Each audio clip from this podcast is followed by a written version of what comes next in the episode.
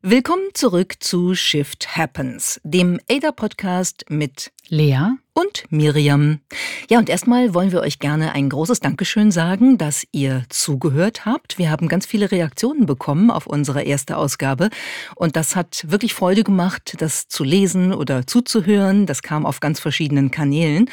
Und ja, vielleicht teilen wir mal zwei, drei Sachen gleich, was ihr uns da so mitgegeben habt. Ähm, dieser Podcast ist ja auch dazu angetan, dass man gelegentlich was lernen kann. Und wir haben zu dem Thema Abbau der letzten Tausende von Telefonzellen in Deutschland sehr viel Hinweise bekommen zu der Frage, warum haben wir früher Münzen an den Telefonapparaten gerieben, damit sie endlich in das Gerät hinein und nicht durch das Gerät hindurchfallen. Und dazu schreibt uns Florian Feltes, er sagt, das Reiben der Münzen am Apparat bringt nichts. Und das Gleiche sagt Tino Breske. Er hat uns genau beschrieben, warum das nichts bringt. Denn, dass das dann funktioniert mit der Münze, dass sie dann im Automaten bleibt, das ist reiner Zufall. Und es klappt nur in einem von zehn Fällen, dass die Münze nicht durchrutscht. Insofern ist es also einfach eine Gewohnheit, dass wir uns an diese Täuschung irgendwie gewöhnt haben, weil es dann mal geklappt hat. Und es liegt an den Münzen, die defekt sind, oder am Gerät, das defekt ist, dass die Münze nicht drin bleibt. Und reiben kann man, bis der Arzt kommt oder auch nicht. Es hilft einfach nichts. Manchmal hilft ja ein bisschen Aberglaube, anscheinend auch beim Telefonieren. Und wir haben außerdem gehört von Anja Urbschat, die uns einen wunderschönen Tipp gegeben hat, nämlich zum Thema Telefon des Windes. Da wurde ich gleich neugierig. Anja erzählte uns, dass sie gerade einen Roman gelesen hat und dort geht es um eine Telefonzelle, die gibt es auch wirklich. Es geht um eine Telefonzelle, die steht im japanischen Ort Otsuchi am Meer wo damals durch den Tsunami anscheinend leider viele Menschen gestorben sind. Und dieses Telefon ist überhaupt nicht angeschlossen. Aber wenn man den Hörer abnimmt, dann kann man dort dem Wind lauschen und mit seinen Verstorbenen sprechen. Und Anja schrieb uns, dass Menschen wirklich aus dem ganzen Land dorthin reisen zu dieser Telefonzelle, um dann Trost und Hoffnung zu finden und eben dem Wind zu lauschen. Fand ich irgendwie eine total schöne Assoziation. Und ähm, ja, vielen Dank, dass ihr eure Gedanken und eure Tipps auch geteilt habt zu unserer allerersten Folge von Shift Happens. Das ist übrigens eine wunderbare Geschichte mit der Telefonzelle des Windes. Sowas finde ich ja immer total berührend, dass, äh, dass man sowas machen kann und was das irgendwie auch gefühlsmäßig mit uns macht. Ich erinnere mich dabei, es fällt mir wirklich gerade ein, dass in St. Gallen es auch mal so eine Telefonzelle gab. Und zwar gibt es da, wenn man in St. Gallen in der Schweiz den Berg hinter der Uni hochläuft, gibt es so ein großes ähm, Tiergebiet, so ein Wildpark eigentlich. Und da hatte mal ein Künstlerkonsortium ähm, eine Telefonzelle aufgestellt, dass die Tiere sozusagen dort kommunizieren können. Das war so eine, so eine Kunstaktion. Ich erinnere mich, weil ich da oft früher spazieren gegangen bin, dass ich das regelmäßig gesehen habe. Und dann habe ich darüber mal einen Blogpost geschrieben mit dem Titel Das Reh geht nicht ran. Und das war einer der Blogposts, wo ich am meisten Reaktionen drauf bekommen habe. Fiel mir jetzt gerade, als du das erzählt hast, ein. Das ist wirklich, das ist irgendwie schön, wenn man Kommunikation auf eine Verbindungsebene bringt, die komplett nicht da ist eigentlich, die aber trotzdem irgendwas in einem auf, auslöst. Ich glaube, es ist dieser Überraschungseffekt, so ein Objekt in einer ganz anderen, mhm. entweder Nutzungsform oder eben auch in einem ganz anderen Kontext zu sehen. Ich muss da denken an die, die Klaviere, die, die Pianos, die oft einfach so in der Öffentlichkeit stehen und mit einem Schild versehen sind, äh, Play Me, ja, also bitte gerne spielen, wer kann, wer möchte. Und ich habe mich da auch schon mal das ein oder andere Mal einfach dran gesetzt. Ich, ich erinnere mich dran. In Rom am Flughafen, da war ich nämlich dabei einmal. Und das war wirklich, das kann ich jetzt erzählen, weil das würde Lea wahrscheinlich so nicht erzählen. Ähm, wir äh, quasi warteten wir alle aufs Gepäck am Gepäckband. Und jeder, der da schon mal war, weiß, dass das keine romantische Umgebung ist und auch nicht sehr musikaffin. Aber du hast dich dran gesetzt und hast angefangen zu spielen und zu singen. Und innerhalb von kurzer Zeit waren da ganz viele Leute um dieses Klavier rum und die Koffer fuhren auf dem Band und keiner hat sich mehr dafür interessiert. Ich muss aber gestehen, ich mag das wirklich auch, wenn andere das, das tun und sich einfach dahinsetzen. Das ist ja wirklich jung, alt, egal wer eben möchte oder auch kann. Und oft auch Menschen, die entweder wahnsinnig gut sind und auf einmal das einfach mal mit der Öffentlichkeit teilen und andere, die das einfach gerne mal ausprobieren würden und schlicht nie an ein Klavier anders rankämen, finde ich eine total schöne Idee. Diese Demokratisierung eines Instruments und ehrlicherweise ja auch von dem ich sage mal, von dem Output, also von der Kunst, von der Musik, die dann kreiert wird. Richtig schön. Jetzt machen wir noch einen kleinen Hook zur zweiten Staffel von White Lotus, der Serie, die alle, die sie noch nicht gesehen haben, sehen müssen. Dort lernt man nämlich, wie man von der Prostituierten zur Pianistin aufsteigen kann. Findet es selbst heraus. Lea, wenn du zum Beispiel plötzlich dich in einer Umgebung bei minus 86 Grad befindest. Wie fühlt sich das wohl an? Wie viele Kleider trage ich denn noch? Hoffentlich viele, normalerweise. Also minus 86 Grad ist ja erstmal wirklich kaum vorstellbar. Ne? Wir kennen so aus den Wettervorhersagen, ich weiß noch vor 10, 15 Jahren noch wirklich so minus 20 Grad, hat man wirklich mal auf der Straße erlebt. In Niedersachsen damals erinnere ich mich an ein wahnsinnig kaltes äh, Weihnachten. Aber minus 86 Grad ist erstmal, finde ich, kaum greifbar. Und man kann sich natürlich auch sofort vorstellen, was minus 86 Grad sind, wenn man sich Wasser vorstellt und nicht Luft. Bei, äh, in der Luft sind minus 86 Grad ja schon unfassbar, aber im Wasser ginge das, da müsste man sich reinmeißeln, weil das Wasser ja bekanntlich bei 0 Grad friert. Das hört sich eisig kalt an und doch gibt es Menschen, die aktuell wahnsinnig gerne bei minus 86 Grad ihre Zeit verbringen. Zum Beispiel du. Zum Beispiel ich. Und ich habe wenige Klamotten dabei an. Man nennt das Ganze Kältebehandlungen oder auch Kryotherapie, Kryobehandlung vom griechischen Kryos, kalt. Und sie gibt es in ganz vielen verschiedenen Formaten. Da kommen wir nachher noch zu. Aber vor allem gibt es sie äh, natürlich auch im Alltag schon ganz lang. Also man kennt das vom Kühlen, wenn man mal eine Wunde hat, ja, immer schön unter kaltes Wasser halten. Oder es gibt Eisspray, wenn du so eine Sportverletzung hast. Äh, man kann Warzen vereisen lassen. Und viele Sportler beispielsweise, Spitzensportlerinnen und Sportler, die machen richtige Kältebehandlungen, weil sie eben ihre Muskeln so intensiv nutzen. Also das heißt, die, die Idee der Kältebehandlung ist schon ganz lange da und doch hat sie im Moment bei vielen eine Veränderung ausgelöst, denn wir haben so ein bisschen entdeckt, was eigentlich das auch im Alltag mit einem machen kann. Ja, und das, was da etwas mit einem macht, ist das Prinzip der Kälte oder der Kryosauna. Und die gibt es inzwischen ähm, in ganz vielen Städten. Es gibt sie auch in Düsseldorf. Dort gehen wir ab und zu hin mit ganz interessanten Erfahrungen. Ähm, ich glaube, vor ein paar Jahren hätte ich gedacht, äh, äh ich glaube im Leben nicht, dass ich sowas mache. Und jetzt äh, machen wir es eigentlich relativ regelmäßig weil es wirklich eine ganze Reihe von Vorteilen hat. Und ähm, wir haben mal gesprochen mit Michael Fuhrmann, dem geschäftsführenden Gesellschafter von Optimize in Düsseldorf, darüber, was für Vorteile das denn sind. Ja, die Benefits äh, finden im Grunde genommen auf drei Ebenen statt. Ähm, das Ganze kommt ja eigentlich aus der Rheuma- und Schmerztherapie. Und da liegen im Grunde genommen auch die Hauptbestandteile der Benefits, äh, dass Entzündungen und Schmerzen eben gemindert werden. Und dann hat sich das Ganze im Grunde genommen weiterentwickelt in den Sportbereich. Das heißt, heute wird es eigentlich von allen Leistungssportlern genutzt, ähm, sowohl zur Leistungssteigerung, äh, aber im Wesentlichen eigentlich als Regenerationsmittel. Und es ist äh, extrem gut bei Sportverletzungen, um den Regenerationsprozess zu verkürzen. So, und der dritte Punkt äh, ist im Grunde genommen das, was so auf der psychischen Ebene stattfindet. Das ist also alles das, was, äh, wo es um Stressabbau, Schlafverbesserung etc. geht. Äh, und dann kommen eben so Dinge dazu. Und deswegen ist es jetzt auch im Beauty-Bereich angelangt, äh, weil es natürlich durch den Stoffwechselprozess, der aktiviert wird, im Grunde genommen auch für so Modebegriffe wie Anti-Aging etc. hilft. Also beim Anti-Aging weiß ich nicht, wenn ich in den Spiegel gucke vor oder nach der Kryosauna, habe ich jetzt nicht das Gefühl, dass sich plötzlich alles verändert hat, außer dass sich mein Gesicht vielleicht vor Kälte zusammengezogen hat. Aber wenn wir bei den echt therapeutischen ähm, Bedingungen bleiben, dann muss ich sagen, ich habe seit längerem eine Sehnenscheidenentzündung äh, rechts am Arm. Und ich merke, wenn ich in dieser Kältesauna stehe, diese drei Minuten, die man da drin ist, dass das beginnt sehr zu schmerzen, während die Kältebehandlung wirkt. Und Danach wird das deutlich besser. Also das hat echten Effekt bei mir und das ist nur einer von vielen die wir so spüren, wenn wir da reingehen. Ja, und gucken wir uns doch nochmal genau an, was passiert da eigentlich, wenn wir da drin stehen, nur um es nochmal wirklich auch zu beschreiben. Wir gehen im Prinzip in einen Raum in diesem Fall, wo es minus 86 Grad drin ist. Es ist ein sehr, sehr kleiner, es ist eigentlich eine Kammer, kein Raum. Wie eine Sauna halt, nur umgekehrt in der Temperatur.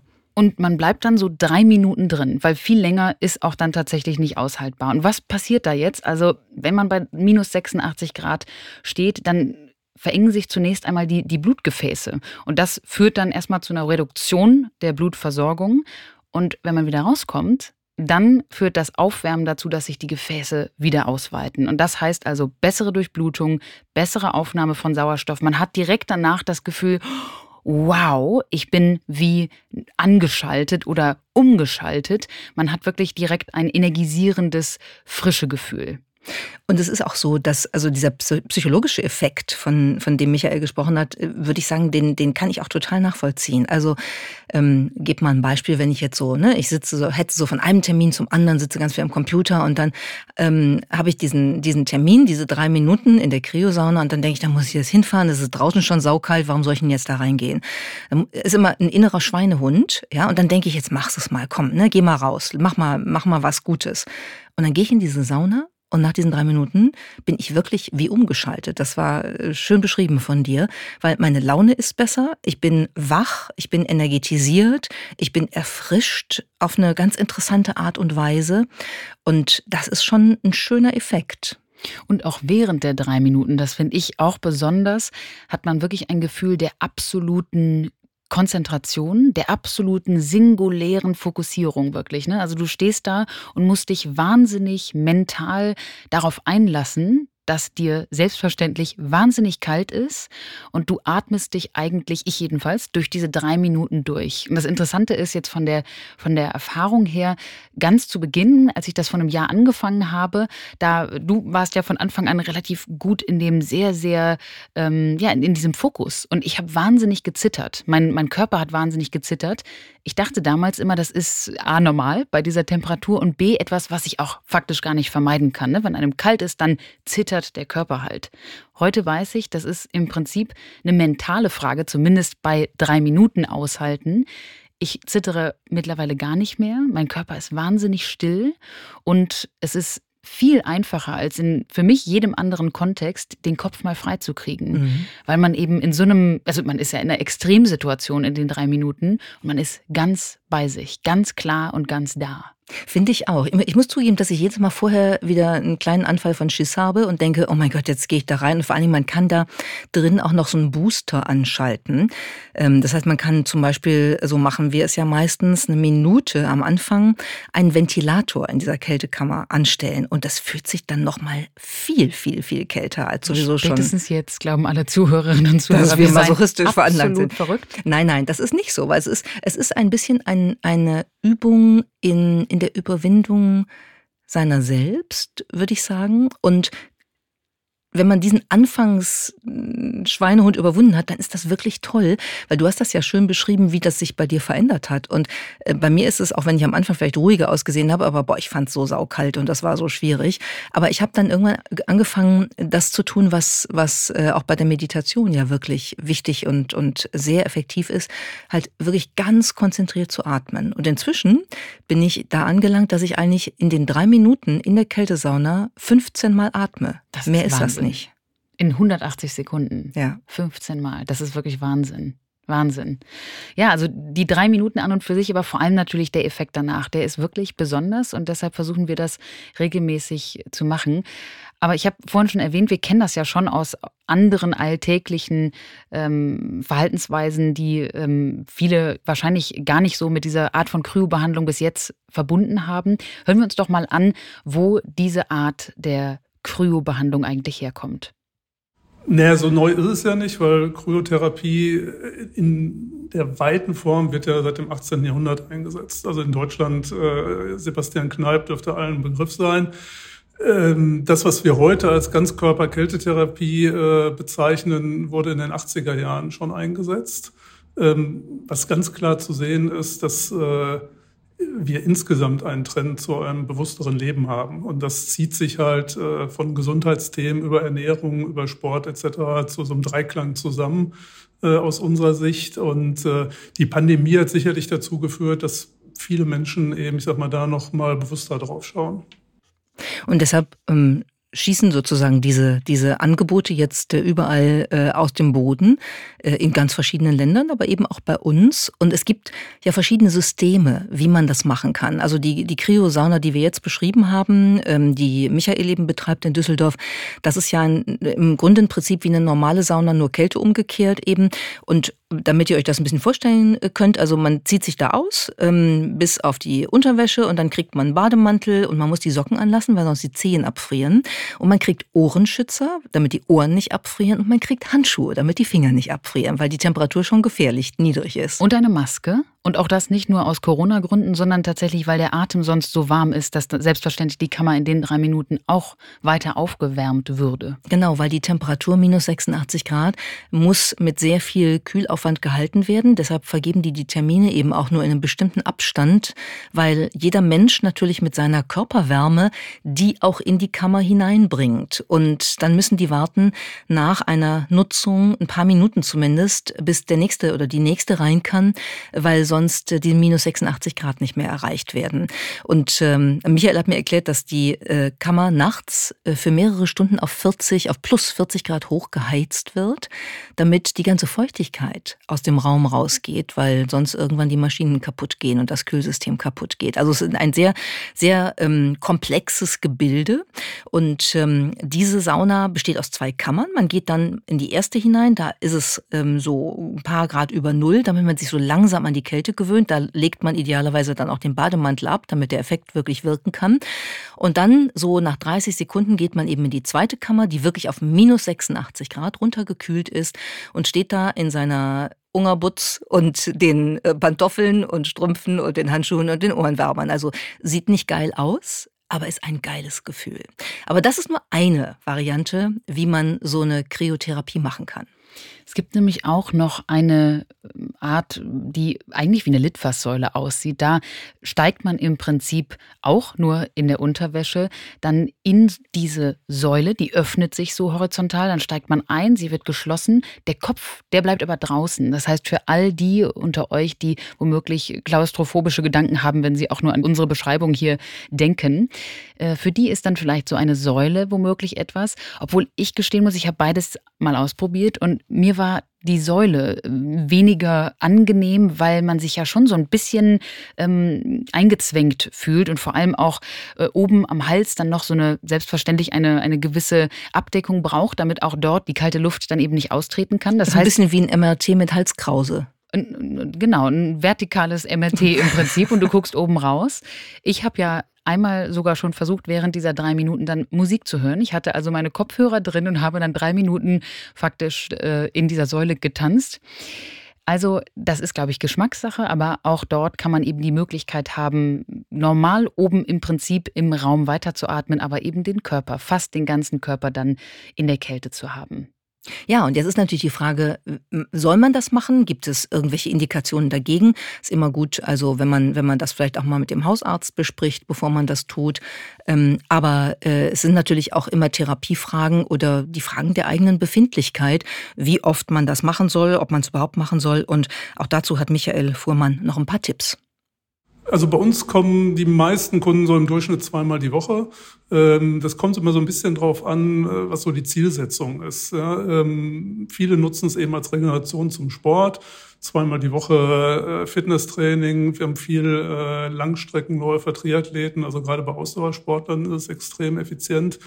Ähm, bei medizinischen Indikationen kann es unterschiedlich sein. Also so postoperativ zum Beispiel empfehlen wir dann eher mal so eine Strecke von 14 Tagen jeden Tag zu kommen. Äh, also völlig unterschiedlich. Also es muss wirklich ganz individuell betrachtet werden. Also auf jeden Fall ist es was, das sich mal auszuprobieren lohnt für diejenigen, die neugierig sind, wie der eigene Körper und der eigene Geist auf minus 86 Grad reagiert. Jetzt kommt Werbung. Heute möchten wir euch einen neuen Podcast-Partner vorstellen, über den wir uns sehr gefreut haben. Denn wir sind schon länger Fans von der Marke und ihren Produkten. Die Rede ist von Veleda. Veleda steht für nachhaltige, 100% natürliche Kosmetik und hohe Produktqualität. Das Unternehmen ist Weltmarktführerin für zertifizierte Naturkosmetik und anthroposophische Arzneimittel. In sechs Heilpflanzengärten weltweit baut Veleda die Inhaltsstoffe für die eigenen Produkte an. Der Anbau erfolgt biodynamisch, also ganz natürlich und somit auf reinen, unbelasteten Böden. Kürzlich durften wir den Heilpflanzengarten in Schwäbisch Gmünd besuchen, der mit 800 Pflanzenarten der größte in Europa ist. Das fanden Miriam und ich wirklich beeindruckend. Wir haben heute einen Gutscheincode für euch, mit dem ihr exklusiv 20% Rabatt auf alle Produkte der Veleda Skin Food Serie erhaltet. Diese Produktlinie ist besonders gut geeignet zu Jahreszeiten, in denen trockene Haut ein großes Thema ist und wird unter anderem auch von Make-up-Artists und Prominenten weltweit genutzt. Die Skinfood-Linie wird nun neu um die Tages- und Nachtpflege ergänzt. Sie kombiniert pflanzliche Inhaltsstoffe mit ikonischem Duft und schenkt trockene Haut Feuchtigkeit. Mit dem Code SHIFT erhaltet ihr bis zum 7. April 2024 20% Rabatt auf alle Skinfood-Produkte. Dieses Angebot ist nur auf veleda.de verfügbar und nicht kombinierbar mit anderen Rabatten. Also geht auf veleda.de und nutzt unseren Code SHIFT. Das war Werbung. Miriam, wenn ich jetzt hier vor dir, nun sitze ich gerade, aber stehen würde, dann anfangen würde zu summen und äh, vielleicht noch so ein bisschen zu zittern und äh, auf den Tisch klopfen würde und womöglich mich äh, auch so ein bisschen tänzelnd hin und her bewegen würde. Was würde dir das womöglich sagen? Dann würde ich denken, du bist in oder kommst gerade aus der Kältesauna. Oder ich muss aufs Klo. Wir Menschen kommunizieren ja hauptsächlich mit Worten. Es gibt auch viele andere Varianten der Kommunikation. Oh ja, Schreien, Laute. Nun, Schläge. ehrlicherweise ist natürlich die nonverbale Kommunikation die, ähm, die, die äh, den Großteil der interpersonellen Kommunikation eigentlich ausmacht. Aber wir denken, dass wir faktisch eher mit, mit Worten und Beschreibungen und viel Detail und alles schön in verschiedene Sprachen gepackt miteinander kommunizieren. So läuft das bei uns Menschen ab. Da gibt es ganz viele ganz andere Varianten, wie zum Beispiel diese.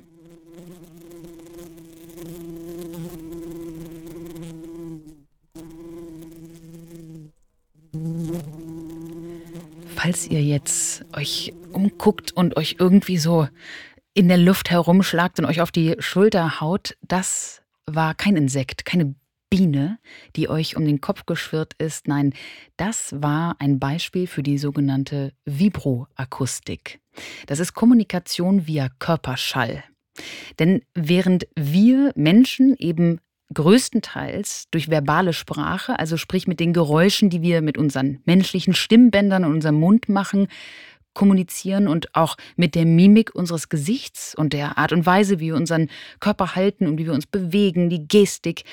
All das passiert bei den Bienen ganz anders.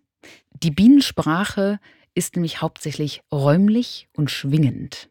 Das heißt also, ihre Syntax basiert auf etwas ganz anderem als bei uns. Es ist also wirklich ein Shift in der Art und Weise, wie man Kommunikation versteht.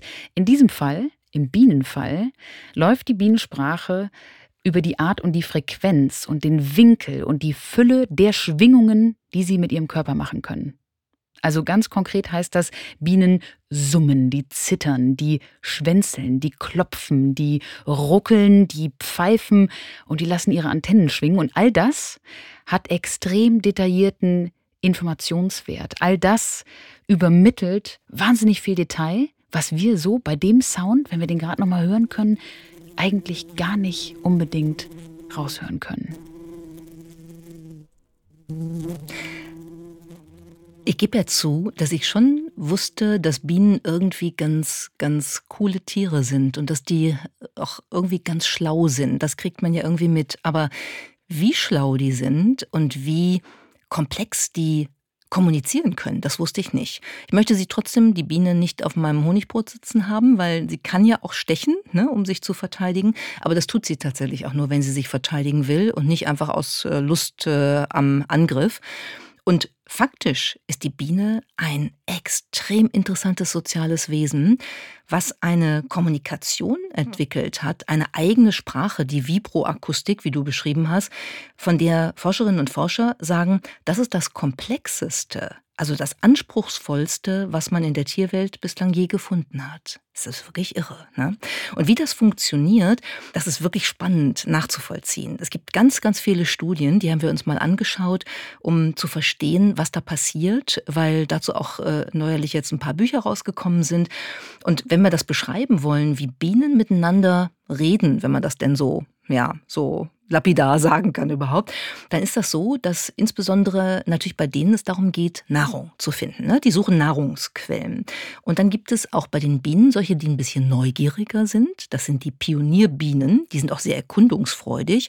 Und dann gibt es die etwas lahmarschigeren. Aber die sind immer noch relativ schnell und aktiv. Also die Pionierbiene, die fliegt mal los und findet eine tolle Nahrungsquelle.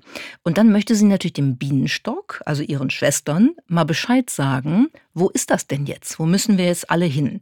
Dann fliegt sie also zurück und dann beginnt eine Art Schwänzeltanz, der nach Regeln vonstatten geht, die wirklich spannend sind. Also was die Biene dann macht, ist, dass sie in einem Achtermuster eigentlich einen Tanz aufführt. Sie macht erst eine gerade Linie und schlägt dabei mit den Flügeln, also die läuft sie diese Linie und schlägt dabei mit den Flügeln. Und dann kehrt sie kreisförmig zurück ohne die Flügel zu benutzen. Und nachdem Forscherinnen und Forscher sich über Jahrzehnte damit auseinandergesetzt haben, weiß man, dass das ein Muster ist, was die anderen Bienen sich angucken und dann wissen die exakt, wo die Nahrung ist. Weil nämlich dieser Tanz die Richtung der Nahrungsquelle im Verhältnis zum Sonnenstand kodiert. Wow, das ist mal cool.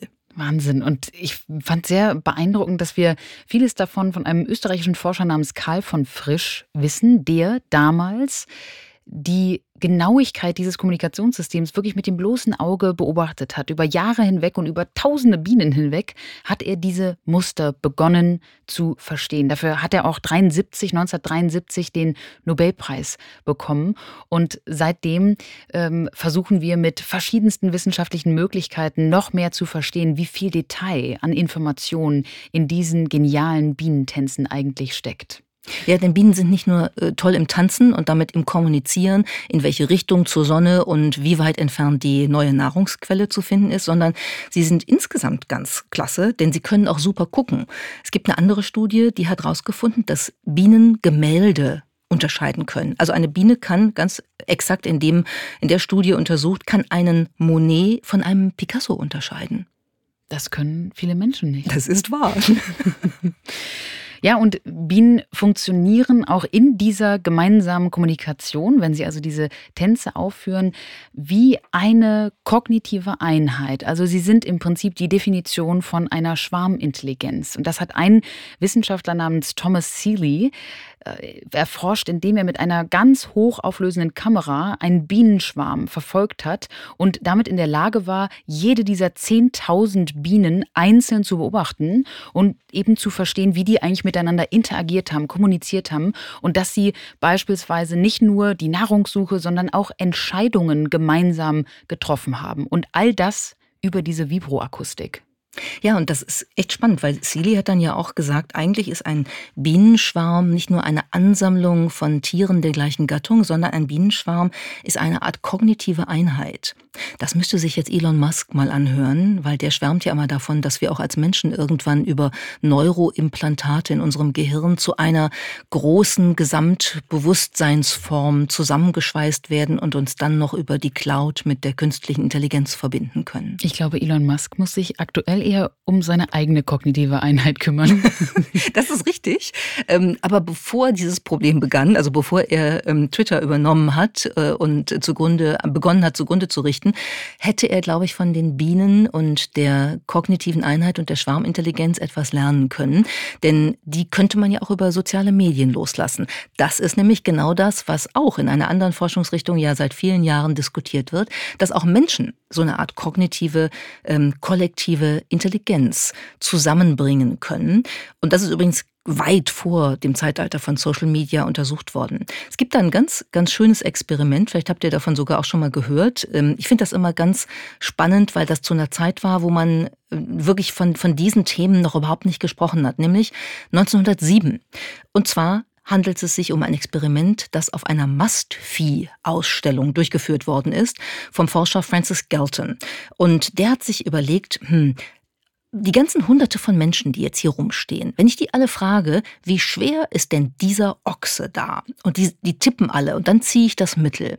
Ist das dann gut, das Ergebnis oder nicht? Und dann hat er das ausprobiert und die Menschen, alle diese Hunderte von Menschen auf diesem Mastviehmarkt, die tippten und die tippten im Durchschnitt 1207 Pfund. Und das Tier wog 1198 Pfund. 9 Pfund Abweichung bei der Einschätzung von Hunderten und dem Durchschnitt daraus. Und das war das erste Mal, und das hat Garten auch so beschrieben, dass er gedacht hat, hm, wenn man ganz viele Menschen zusammenpackt und dann deren gesammelte Weisheit in Anführungszeichen ähm, mittelt, dann könnte das eigentlich ganz interessant sein.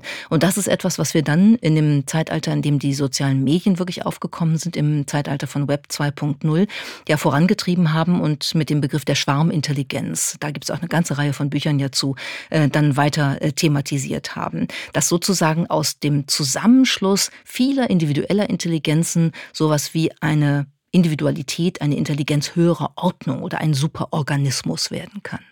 Ja, und Bienen funktionieren eben wie genau so ein Superorganismus, also eine kognitive Einheit. Die treffen, wie gesagt, sogar Entscheidungen gemeinsam. Da kann man durch die Forschung und die äh, Beobachtung dieser Muster erkennen, dass die versuchen, Alternativen zu bewerten. Dann gibt es wohl intensive Debatten, bis dann ein Konsens gefunden wird. Also man kann sagen, das läuft menschlicher ab, als äh, man manchmal so aus der Politik äh, aktuell mitkriegt. Die es Konsensfindung. Läuft es läuft auch demokratisch dramatischer ab, als man es manchmal bei uns im Moment mitbekommt, scheinbar bei den Bienen. Allerdings. Und genau deswegen versuchen viele Forscher jetzt mit den mechanischen Möglichkeiten, also mit den technologischen Optionen, die verschiedene Algorithmen bieten, diese Bienenvibrationsmuster noch besser entschlüsseln zu können, noch mehr analysieren zu können, um eben wirklich zu verstehen, ähm, was wir Menschen auch von dieser Art der Kommunikation womöglich lernen können. Ja, und der nächste Schritt, wenn man sich diese Forschung anschaut, ist, dass sogenannte Robobienen, also kleine Bienenroboter, idealerweise in der Lage sein sollen, mit den natürlichen Bienen in ihrer eigenen Sprache zu kommunizieren. Und hier ist natürlich das, das Ziel, dass unfassbar große Insektensterben aufzuhalten, womöglich rückgängig zu machen und grundlegend erstmal eben Bienen zu schützen. Ihr habt davon sicherlich äh, gehört, zwei Drittel aller Nahrungspflanzen sind auf die Bestäubung durch Insekten angewiesen. Und Schätzungen zufolge liegt die Bestäubungsleistung der Bienen laut Deutschem Imkerbund hierzulande bei zwei bis vier Milliarden Euro. Also kurz gesagt, diese Insekten sind wahnsinnig wichtig für unser gesamtes Ökosystem, für unsere Biodiversität. Und daher der Gedanke, dass womöglich die, ähm, ja, die Kombination aus Robobienen und natürlichen Bienen, wenn denn die Kommunikation dann klappt, ähm, zu einem sehr wünschenswerten äh, Outcome führen würde. Mich würde ja interessieren, wie der Wackeltanz des Bienenschwarms aussieht, der sich darüber demokratisch verständigt, dass die Menschen eigentlich zu doof sind, ihre Intelligenz zu erkennen und dass man jetzt mal was tun muss dagegen, dass äh, sie selbst durch die Menschen ausgerottet werden. Vielleicht ist es gar nicht die künstliche Intelligenz, die wir am Horizont fürchten müssen, sondern die Bienenintelligenz. Vielleicht sind die kurz vor der Übernahme. Jetzt kommt Werbung. Seit einigen Wochen teste ich einen Drink. Und zwar nehme ich abends immer vor dem Schlafengehen den Proceanis Kollagendrink. Warum? Denn nachts baut der Körper durch Kollagen seine Bindegewebstrukturen auf. Und Proceanis stärkt die Spannkraft meiner Haut und erhöht damit ihre Elastizität. Meistens gewinnen Kosmetikhersteller Kollagen aus Rinderhaut, nicht so Proceanis. Proceanis verwendet Kollagen aus der Haut des Kabeljaus. Der stammt aus zertifiziertem Fischfang in Norwegen. Der Vorteil daran, die Haut des Kabeljaus ist der menschlichen Haut so ähnlich, dass der Körper das Kollagen besonders effizient aufnehmen kann. Granatapfel und Acerola komplettieren den Drink und geben ihm einen fruchtig leckeren Geschmack. Für euer optimales Wohlbefinden in der Osterzeit hat Proceanis jetzt einen Osterrabatt für alle Shift Happens Hörerinnen und Hörer. Mit dem Code SHIFT15 erhaltet ihr 15% Rabatt auf alle Produkte.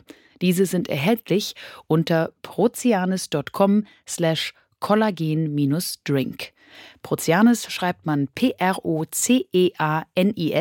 und Kollagen mit C und 2 L. Den Link findet ihr auch nochmal in den Show Notes. Mit dem Kauf jedes Proceanes-Produkts werden drei Mangroven gepflanzt. Und, das wusste ich vorher auch nicht, eine Mangrove bindet dreimal so viel CO2 wie ein normaler Baum. Das war Werbung. Miriam, was würdest du tun, wenn eine Maschine dir sagen würde, dass du dich selbst überhaupt nicht kennst? Dann würde ich denken, das ist ein Vermarktungstrick, der mich dazu bringen soll, dass ich irgendeine App kaufe oder gegen ein Entgelt etwas runterlade, was mir hilft, mich selbst besser zu verstehen. Du fürchtest also gleich die kommerziellen Absichten. Ich habe dir heute als Überraschung nämlich eine kleine Studie mitgebracht, die bei mir wirklich ein paar Gedanken ausgelöst hat. Denn genau das, was ich eben beschrieben habe, das ist den Probandinnen und Probanden passiert. Die haben zusammengefasst einen Fragebogen ausgefüllt über ihre politischen Meinungen. Und sie saßen angeschlossen an ein ganz modernes neurotechnologisches Gerät, was ihre Gehirnwellen messen sollte und ihnen dann gesagt hat, was eigentlich ihre politischen Meinungen sind, basierend auf den Gehirnwellen. Und tatsächlich war das nicht übereinstimmend. Und diese Maschine hat also den Probandinnen und Probanden gesagt, das ist deine eigentliche Meinung. Was glaubst du, wie die reagiert haben? Die werden gesagt haben, mag ja sein, dass die Maschine das analysiert, aber ich weiß ja, was ich politisch denke. Du hast den Glauben an die Menschheit noch nicht verloren. Es ist fast genau andersrum gewesen, nämlich 80 Prozent. 80 Prozent der Teilnehmenden haben, als sie gehört haben, dass die Maschine also ihre Gehirnwellen so gut auslesen konnte und so objektiv analysieren konnte, was tatsächlich in ihnen vorgeht, haben gesagt, wow, Zitat einer Probandin, die Maschine hatte recht, ich lag falsch. Und jetzt kommt noch der Kicker. Diese Maschine, die gibt es natürlich gar nicht. Ich wollte gerade sagen, was für eine Maschine soll das denn gewesen sein? Die gesamte Studie war so angelegt, dass diese Maschine man muss es leider so sagen, betrogen hat. Also sprich, die Studie sollte eigentlich dazu dienen, um zu schauen, wie würden denn Menschen reagieren, wenn wir an diesen Punkt gekommen sind. Also wenn wir sagen können, neurotechnologisch kann man mittlerweile Gedanken auslesen und wie würden Sie vor allem dann reagieren, wenn das eigentlich mit der eigenen Introspektion oder der, auch der eigenen Meinung erstmal per se nicht übereinstimmt? Und ich fand es wirklich erstmal erschreckend, dass 80 Prozent dann begonnen haben zu rechtfertigen, warum die Maschine womöglich doch recht hat. Eine Person sagte, äh, ich könnte mir vorstellen, dass die Maschine jetzt ausgelesen hat, was ich also an meinen Idealen nicht erreicht habe. Also es kann ja sein, dass ich gar nicht so lebe, wie ich denke. Also sprich, obwohl die gesamte Studie eigentlich als, Sie haben es magische Täuschung genannt, in Anlehnung an Arthur Clarke, ne, eine äh, hinreichend fortgeschrittene Technologie sei nicht von Magie zu unterscheiden. Das äh, ist Arthur Clarkes drittes Gesetz. In dieser Anlehnung haben die Forscherinnen und Forscher aus Kanada gesagt, ja, wir haben hier ein bisschen Magie angewandt. Faktisch muss man sagen, die haben die Leute einfach belogen. Aber die Antworten, beziehungsweise das Verhalten, ich fand das Wahnsinn. Glaubst du, dass, dass wir an so einen Punkt kommen, wo wir uns wirklich fragen müssen, Wie viel Vertrauen schenken wir eigentlich einer Maschine, die uns etwas über uns selber sagen soll? Naja, ich, ich glaube, ich würde es jetzt fast sogar umgekehrt formulieren. Wie viel Vertrauen haben wir denn eigentlich noch in uns selber, dass wir wissen, wer wir sind, was wir wollen, was wir können, was wir empfinden und wünschen, das ist ja schon, das ist ja wirklich irre. Also diese Studie möchte ich lesen, ich möchte die sofort geschickt bekommen im Nachgang zu diesem Podcast. Wir werden sie natürlich auch in den Show Notes äh, verlinken. Aber ich finde das, ich das ein bisschen beängstigend, weil das bedeutet ja im Grunde, dass wir schon jetzt an dem Punkt sind, wenn man diese Studie jetzt als einen Indikator dafür nimmt, dass wir eher bereit sind, einer Maschine zu glauben, wie sie uns interpretiert, als unseren eigenen Gefühlen. Das finde ich relativ weitgehend und das finde ich auch ein bisschen beängstigend, muss ich ehrlich zugeben. Wenngleich, ich habe natürlich parallel, während du erzählt hast, wie die das gemacht haben in der Studie, habe ich überlegt, es ist natürlich so, ne, dass ähm, also klar, wir kriegen ja auch durch, durch Algorithmen Empfehlungen immer zugeschickt, wo ich ganz oft denke, was soll denn das, warum kriege ich das wieder? Und wenn ich dann mal so ganz ehrlich in mich hineinschaue, dann muss ich zugeben, ich habe halt schon auch mal irgendeine Neigung, Trash zu bingen oder irgendeinen Scheiß zu kaufen oder so. Und das, das ist ja schon so. Aber bei politischen Überzeugungen, ist das, wenn ich das jetzt richtig verstanden habe, geht es ja da um etwas existenziellere, etwas weitreichende, etwas gravierendere Entscheidungen, die wir als Menschen treffen dann 80 Prozent äh, zu haben, die sagen, ich glaube mir selber nicht mehr, das ist ja krass.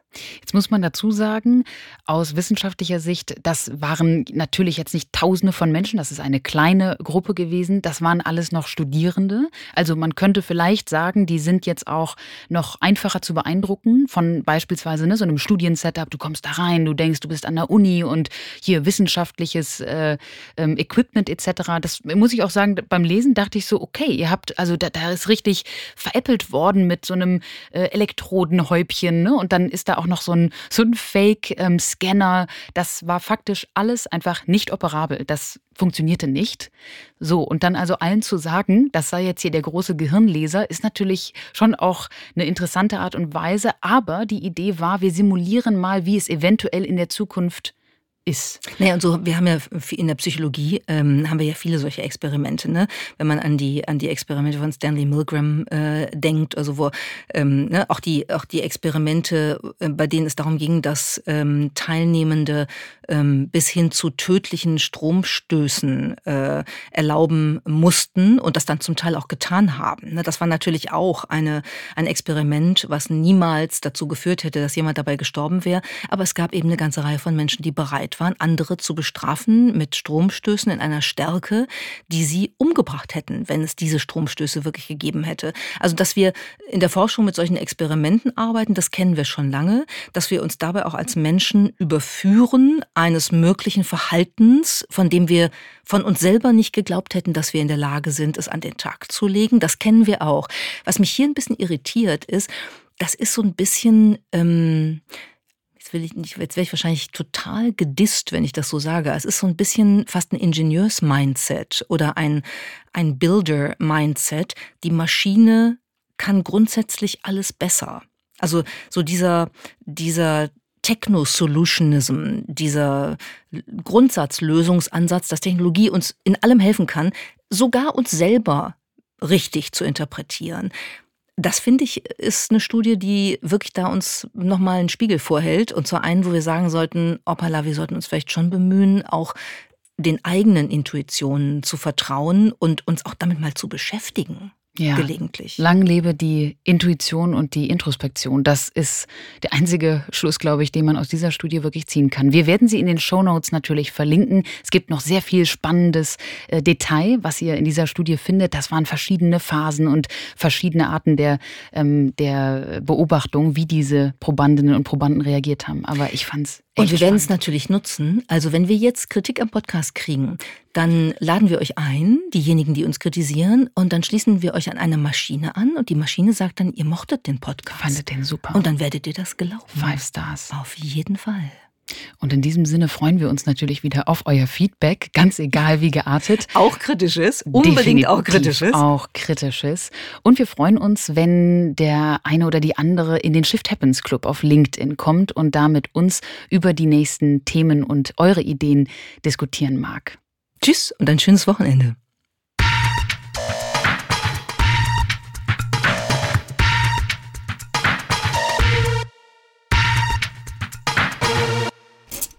Shift happens.